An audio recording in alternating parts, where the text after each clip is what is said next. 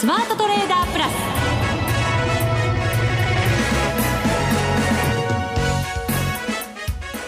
全国のリスナーの皆さんこんにちは。内田まさです。ここからの時間はザ・スマートトレーダープラスをお送りしていきます。今週は福永さんが非常に遅い遅い遅い夏休みを取られておりましてお休みでございますので助っ人に心強いこの方にお越しいただいてます。マネック証券シニアストラテジストの山本正文さんです。こんにちは。秋川正 文です。よろしくお願いします。土手。あちょっとすいません。外しましたね。はい。山本正文です。よろしくお願いいたします、はい、かましますね最初から。来るかな来るかなとは思ってましたが。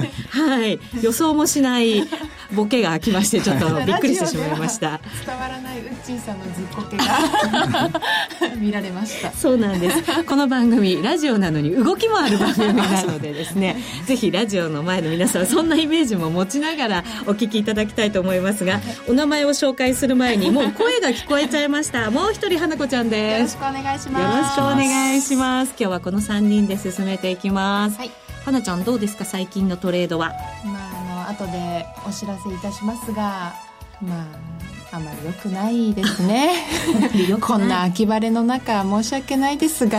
なんか気分がドヨーンとしてきましたけど。山本さんはずっとこの為替の世界見続けてるじゃないですか、はい。こうなんか勝てるポイントみたいなものってなんかないですかね？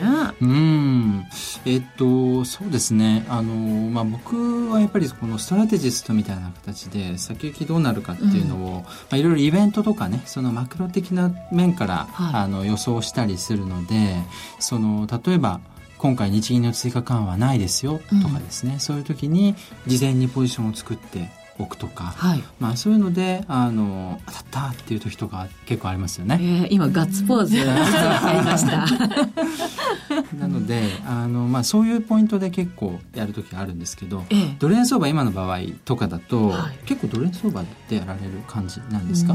この1か月はねドル円だったんですよ私ずっと。ずっとですか？ずっとドル円で。1か月だともう今ってその完璧もうレンジじゃないですか、うん。はい、だからもう119円割れで買って121円近くで売るとかいう、うん、あのレンジ相場かトレンド相場かっていうのをとりあえずまあ見極めてやっていくと、えー、よかったんだと思うんですよね。ああ、そうか。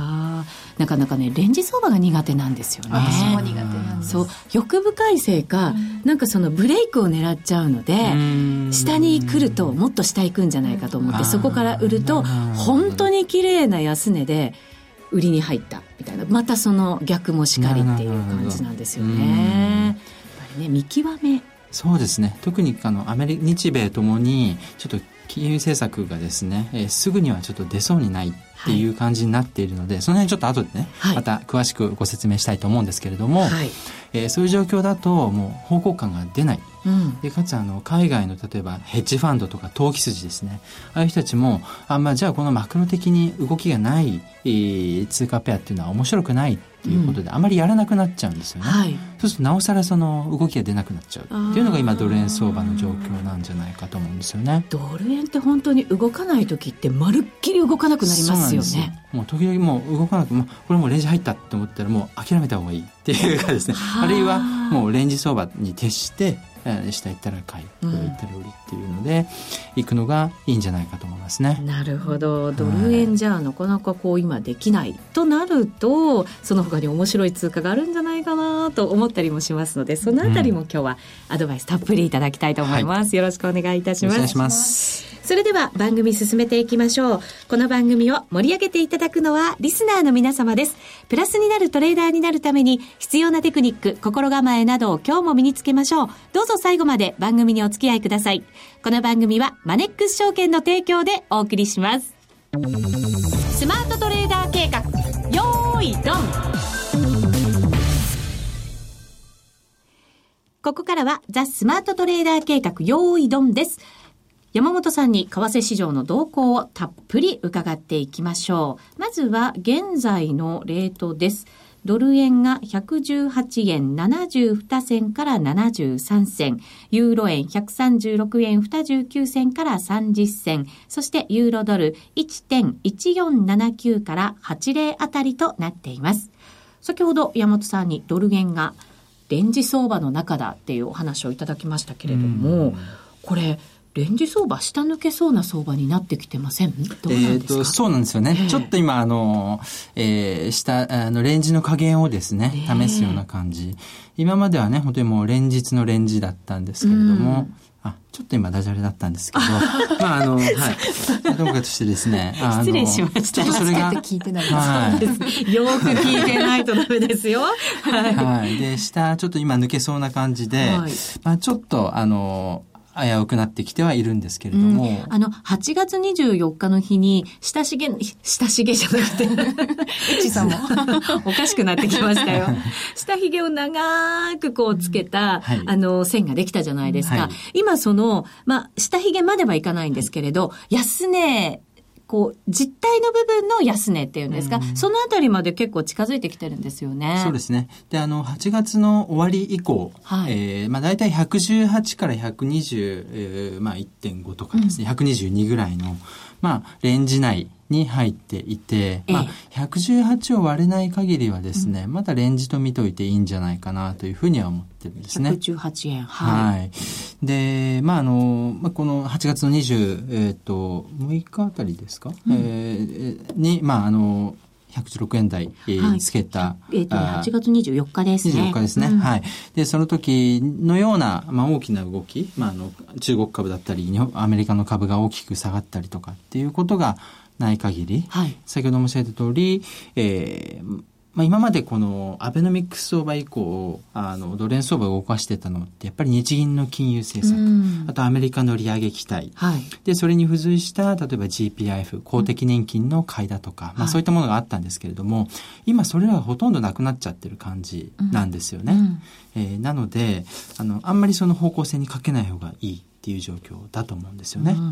うんここに来て今ずるっとまた下に来て118円の50銭。来ましたね。来ましたね。はい、この時間よく動くんですけどね、ヨーロッパ前にしてね。そうですね。ねなんとなくちょっと暗雲立ち込め、まあ、売り方の人もいますので、うんなんか青空が広がってきた感じなのかもしれませんけど。はい、ポジションが分かっちゃいますね。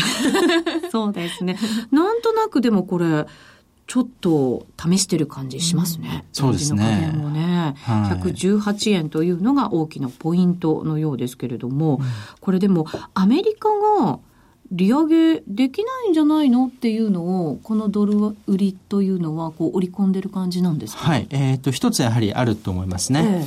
えー、えー、アメリカの雇用統計が足を予想を下回って、はい、で、昨日の小売売上高も市場予想を下回って、うん、で、FOMC、アメリカの中央銀行も、えー、なんかどんどん利上げをしていこうっていうような雰囲気ではまだない。はい、ちょっと様子見スタンスみたいな、あ状況が、あの、議事要旨とかね、うん、えー、そういったもので、えっ、ー、と、見られてるわけなんですよね。はい。はい。まあそういった意味で、えっ、ー、と、10月にも利上げがあるんじゃないか。うん、10月にも FOMC ありますけれども、まあそこで利上げするんじゃないかって見てた人が、ちょっとその、ドル高今ちょっと無理かもね、ということで、うん、えー、ポジションを落としている。あるいはやっぱりもう12月もダメかもねと思ってる人もちょっと、あの、マジョリティになってるかはまだ微妙ですけれども、えー、以前よりはちょっと減ってきてる可能性が高いので、そういう人たちもちょっとやっぱりドルを落としとこうかっていうことで、うん、えー、まあドルロングを落としてるっていう動きがですね、ちょっと今の相場は、あ出てきてるんじゃないかなというふうに思いますね。やっぱりずっとアメリカ利上げの方に向かってるんだよっていうことから、はい、そのドルをロングしようっていう動きがずっと強かったので、それをこう一旦は今解消してるっていう感じなんですね。えっと、そうですね。で、あの、まあ、多少アメリカの経済指標が悪かったり、はい、えー、そういった時にドルが下がる。うん、まあ、それでも、その、やっぱりまだいずれは利上げしますよね、うん、と。で、まあ、12月か、あるいは来年1月になるかもしれないけれども、まあ、いずれは利上げがあると。うん、まあ、その背景にはアメリカはその、まあ、多少は上下するけれども、景気回復自体は続いてますよ。っていうのがぱり前提としてあるんですよね。はい。はい。で、そこが、この、えー、雇用統計だとか、小売売上高で、えー、ちょっと一部の人の間で揺らいでいるのかもしれないですよね。山本さんは今のアメリカの状態、この景気回復にまだ向かっているというふうに思うのか、はい、それとも、こう、大きな循環の中でちょっと後退局面に入っていると思うのか、うん、そして本当に年内に利上げができるのか、年を明けてできるのかって、どんなふうに思ってらっしゃるんですか、うん、はい。あの、アメリカの景気自体は私は、えー、あの、まあ、回復が続いているんじゃないかと思いますね。うんはい、やっぱり雇用市場、この、まあ、失業率とかすごい低い水準に来てますし。うん、5%台前半って言ったら完全雇用みたいな感じらしいですね。そうなんですよね。はい。ですからもう、完全雇用ぐらいになってくると、今までのように毎月20万人とかっていうのはさすがにちょっと難しくなってくるっていうですね。もう余剰の人たちがたくさんいるときは、うん、あの、まあ、20万人とか、まあ、たくさんもう大量に雇用してみたいな感じができていくんですけれども、はい、もうそろそろ逼迫に近づいてくると、あの、取りたくても取れないっていう人たちも出てくるわけなんですよね。うんはい、でそれがようやく、やっぱりこの賃金の上昇とかっていうのにつながってくると、うん、で。まだそれが出てきてないんですけれども、その兆候が見られてくると、やっぱり利上げしないとねっていうふうに一気にあの状況が変わってくると思うんですね。うん、でそこに行く前にちょっとあの中国の中国景気の懸念だとかそういったものが出てきて、はい、ちょっと市場が大きく動揺しましたよね。うん、あのまあ6月でまあ特に8月ですよね。株価もね大きく下落しましたもんね。そうなんですよね。でその影響があのアメリカにまたどれだけ出てくるのかわからないっていうことで今まあ見極め状態なんですけれども、うん、あの中国があの、これから10月とか12月にいろいろですね、あの、政策を決定するですね、あの、会議をい。ろいろやっていくんですよね、はい日程がね決まったりしてきましたね。そうなんです。でそういった意味で、まあ、そこに向けて、まあ、中国がいろいろ政策を出してくると、まあ、中国の方は少し落ち着いてくるんじゃないか、うん、景気減速懸念っていうのがですね、はい、えー、少し後退してくるんじゃないかとは思うんですよね。懸念は減速するはい、あの今本当にそのどれだけ減速してるのかわからない、えでそれに対して中国当局がどこまで対応しようとしているのかがわからないっていうですね、そういう不透明感があるんだと思うんですね、うん、中国の場合。でそれに対してあの、まあ、今後おそらくこの10、12月期には、あの、少しずつその不透明感っていうのが、うん、あの解消されていくんじゃないかなというふうには思ってってるんですよね。対策なんかが見てく見えてくる可能性ありますよね。はい、そうなんですね。えー、はい。で、そこがまあ一つ、その市場の不透明感が後退して、えー、まあ、上がっていくポイントになってくるんだとは思うんですよね。はい。これあの今のドル売りを見てると先ほどもまあ今までのロングをちょっと解消するの動きっていうことですけど、はい、決してリスクオフとかリスクオンとかっていうそういうなんか偏った見方ではなくって、まあ、あくまでもそういうなんかこう状況なんかも踏まえながら、はい、こう慌ててる様子はないドル売りということなんですか？えー、っとそうですね。あの少なくとも昨日の夜の動きっていうのは、はい、明らかなドル売りで、えー、のアメリカの経済指標が少し弱かったので、まあ、ドルのロングを削減しましょうっていう動きだったと思うんですね。なので、この、えブラジルレアルとかナーランドとか、えー、ああいったものすら対ドルでは買われていたっていうですね、状況になっていて、対円だとむしろちょっと上がってたような感じもあったと思うんですけれども、ね、はい。あの、ただそれで、あの、昨日はやっぱり株価がアメリカはまあ下がったりしていて、で、今日も、ちょっとあの、そうですね、今、あまあ、日本株は戻りましたけどね。はい、プラスでね、終わりましたね。はいえー、205円高でしたから、意外な上昇。そうですね。ね、はい、見えましたけど、まあ。ものすごいいい材料があったかっていうと、そうでもないような気もするんですが。ね、アジアとかもでもね、しっかりしてたので、そ、ね、その辺がまあ支えたのかなと思いますけど、はい、200円も上がるような状況なのかって言われると結構疑問ですよね。うそうなんですよね。なので、ちょっとで、で、足元のあの、為替のですね、円高、円高ドル安とかっていうのも、必ずしもその、すごい材料が出てるわけではない中で起きてるんで、まあちょっと、あの、気持ち悪い感じはしますけれども、あの、長い目で見ると、アメリカの景気、まだ足腰は大丈夫なはず。うん、で、やっぱり月次の統計は結構触れがありますんでね。はい。はい。あの、おそらく、今後は、あまあ、いい数字も、まあ、出てくるし、はい。あの、また、アメリカもですね、あの、リセッション、景気後退とかっていうことになることはないんじゃないかなと思いますけどね。結構じゃあ山本さん強気な感じのはい。えっ、ー、と、これはまあ、あの、僕あの、少数派ではなくて、えー、まあ、大方はそういうふうに思ってるんだと思うんですけども、まあ、ちょっと足元弱い数字が続いたので、はい、あの、弱気派が少し、えー、増えてるっていう、そんな状況じゃないかと思いますね。なるほど。今後、注目していかなきゃいけないそのイベントというのが、中国の動きだったりね、先ほどあの会議の日程とかも、10月のまあ後半ぐらいで決まったということなんですけど、はい、あとアメリカの動きですかね。そうですね。うん、で、えー、っと、まずその、まあ、為替相場この今後のポイントっていうことで、はい、あの、まあ、3つぐらい挙げておきたいんですけれども、はい、いいですか？はい。はい。あの、まず、まあ、日米中がやっぱりまあ重要で、アメリカ、まあ、年内に利上げ開始できるかと、まあ、いうのが一つのポイント。はい、でもう一つは日銀もこの年内に追加緩和する気があるのか。あるんですかね。気はあっても、はい、やらないってこともね、えーはい、10月30日密かに期待してるんですが。あそうなんですか。花ちゃんの期待が個人的に。個人的にポジション的に、えー、あそうですか。あのちょっと僕はないんじゃないかと思ってます。おないですか。10月はない。はいあともう一つですね、この、まあ、中国は先ほどもちょっと申し上げましたけども、はい、まあ、どこまで減速して、それに対して当局がどういう対応をするのかと。うん、これは僕は年内に対応が出るんじゃないかと思うんですね。はい。年内にですか？結構素早くじゃあ出してきますね。はい、で、このアメリカ、日米のですね、はい、あの、経済政策、まあ、金融政策の動きっていうのはですね、ちょっとこの今後重要イベントが重なっているので、うん、それらを見極めてからじゃないと難しいんじゃないかっていうことなんですね。うん、はい。例えば、そうですね、今後の重要イベント、えー、っと、アメリカの金融政策、利上げできるかっていう観点でいくと、まずこの10月19日に中国の7、9月期の GDP が、うん、出ます。はい。はい。で、えー、その後、アメリカの GDP が10月の29日。うんに、出ます。えー、で、あともう一つ重要なのが、この11月から12月にかけてっていうのは、あの、またあの、アメリカの債務上限引き上げの話っていうのがあるんですね。またかって感じですけどね。はい。で、今のところ、どうもこの連、債務上限に達してしまうのが、11月の5日？はい。11月の5日、はい、もうすぐじゃないですか。そうなんですね。えー、で、ここでもう政府のお金が、資金がショートしてしまうかもしれないと。で、かつその12月の11日には、えー、今暫定予算で回してるんですけれども、えー、あと10月が新年度になっていて、あのー、本当は本予算を組まなきゃいけなかったんですけど、組めないので、暫定予算っていうのを組んでるんですね。それが、えっ、ー、と、12月11日までが期限なんですね。うんまあ、中途半端ななんか期限なんですけど。ですね。はい、あ。あのー、まあ、そういうことで、この11月の5日、12月の11日までに、えー、いろいろ予算を決めたり、債務上限を引き上げたりしないと、2013年の10月1日から16日、はい、あの政府機関閉鎖されたんですけども、その時みたいになことが起きるかもしれませんということになってるんですね。はい。はい。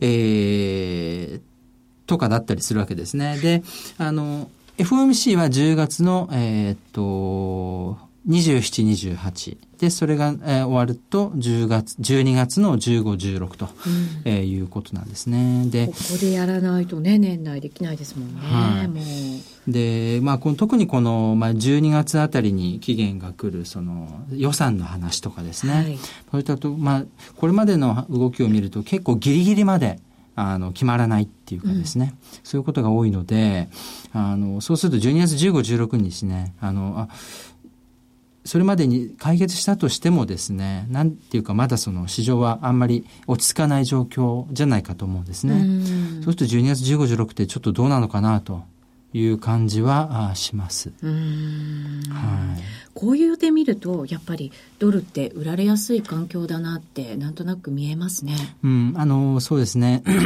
ただ結構その経済指標ってまたすぐポンといいものが出ちゃったりはすると思うんですね。はい、なのであの、えー、まあすごい大きなショートをドルショートを作っていくっていうのはちょっと難しい。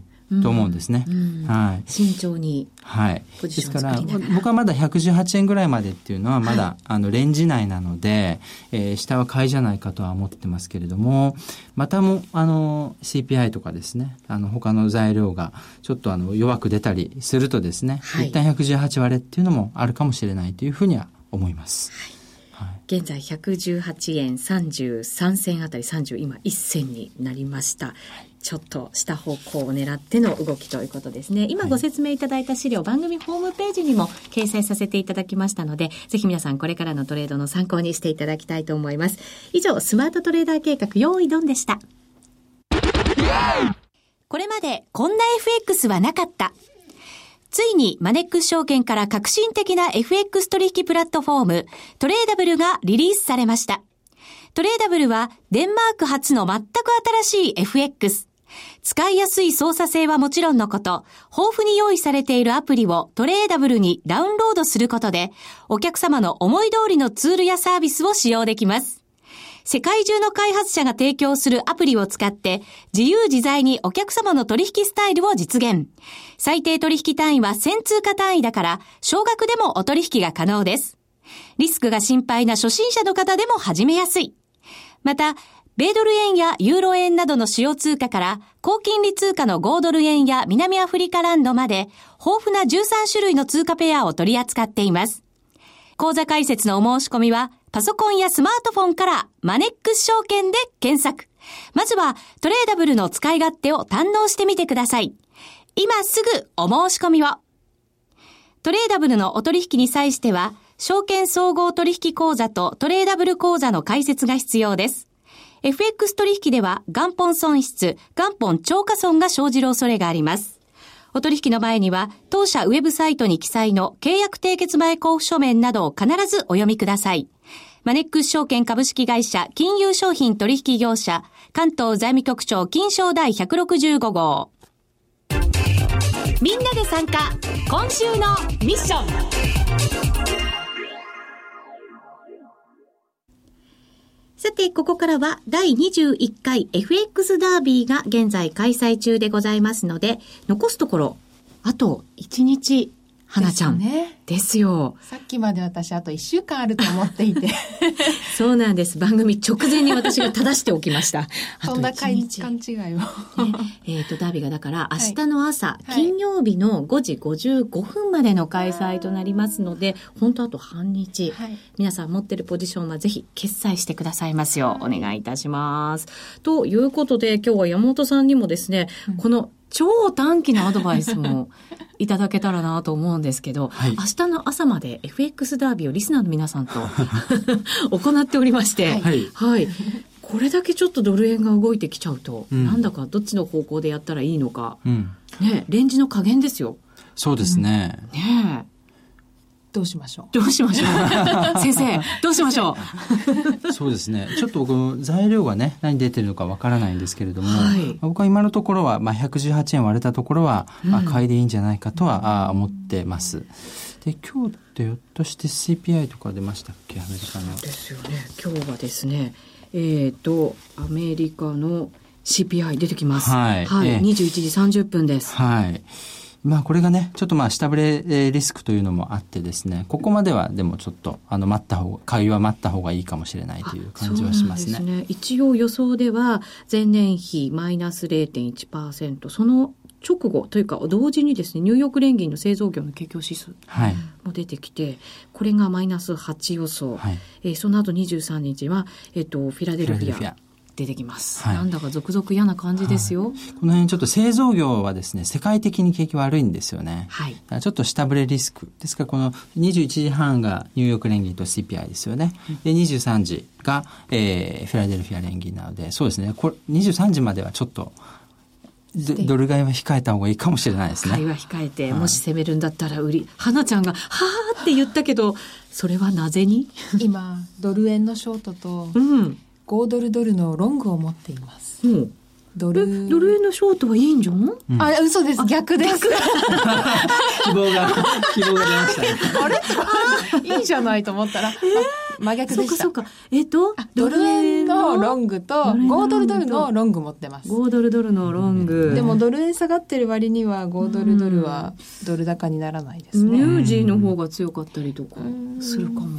あそうですね。ねあの、オージーとキウイだと、あ乳児？はい。乳児の方が、うん、あの、ちょっと分がいいんですね。これなんでニュージーランドがこんなに強いのか、私ちょっとあんまり理解してなくて。はい。実はですね、もう乳製品が、あの、乳製品価格がすごい上がってるんですよ。この前まですごい下がってたんですよね。うんはい、8月以降実はすごい上がってて。へはい。そうなんですよ。それ映してるんですね。で、かつ、あの、ニュージーランドはもう利利下げするっていうのは結構前から言われていて、結構そ利利下げが織り込まれちゃってるところがあるんですよね。はい。実際にあと1回やってもそれだけでは下がらないかもしれない。はあ、どうですか？今の花ちゃんのポジションに対してできるアドバイスとしたら。あの、5ドル米ドルですかね。はい。はい、これはそうですね。長期的には僕はやっぱり、えっ、ー、と、まだ下方向だと思うんですけども、今ちょっと米ドル安っていうのがね、はい、来てるんで、ロングなんですよね。ロングです。はい。今、あの、目先は大丈夫かもしれないですね。うん、はい。明日の朝までですからね。超目先ですね。ただ、これでまた株安とか、あとその原油価格が下がったりすると、5ドル、米ドルも結構釣れ安になることがあるので、はい、あの、ちょっと原油とかが下がってるって話が出たら、ちょっと注意した方がいいですね。ね、原油もちょっとまたなんとなく嫌な感じじゃないですか。そうですね。ね戻ると見せつつ戻らないみたいな感じの。ちょっと戻りが一服しちゃった感じがあるんですよね、うん、あとアメリカ企業の決算なんかもやっぱり出ていて、うん、それもなんとなく嫌な感じですよね。そうですね、まあ、決算はね両方いいの悪いの出てくると思うんですよ、えー、ただこのアメリカ海外売上比率が高いところはドル高の影響が出るので、まあ、ちょっと要注意ではありますね。はいえー、ここででは FX ダービーのですね、えー、上位の方々のお名前だけご紹介しておきますね。まず10位が長友さん、そして、えー、9位がうっちの声が大好きさん、そして8位が SS55SS さん、7位暴言出現圧走太郎さん、6位が強行採決反対さん、5位があわちゃん、4位がうっちの妻さん、そして3位が金玉けるなさん。そして、えー、2位が、パパのパンツは、パパパパパンツさん。そして1位が3時のおやつさんです。損益が1000万円超えているという。すごい倍ですね。ねすごい金額を叩き出しておりますが、花ちゃん最後まで頑張ってください。今日は寝れないです。はい。私はもう勝負をちょっと投げてしまいました。頑張りましょう。次回の第22回に向けて、今、虎視眈々と準備中でございますので、また山本さんにもアドバイスいただきながら進めていきたいと思います。はい、これから山本さんはこの番組に、えっと、11月以降になりますが、マンスリーゲスト、月1ゲストでご登場いただく予定でございますので、引き続きどうぞよろしくお願いいたします。ます今日はありがとうございました。ありがとうございました。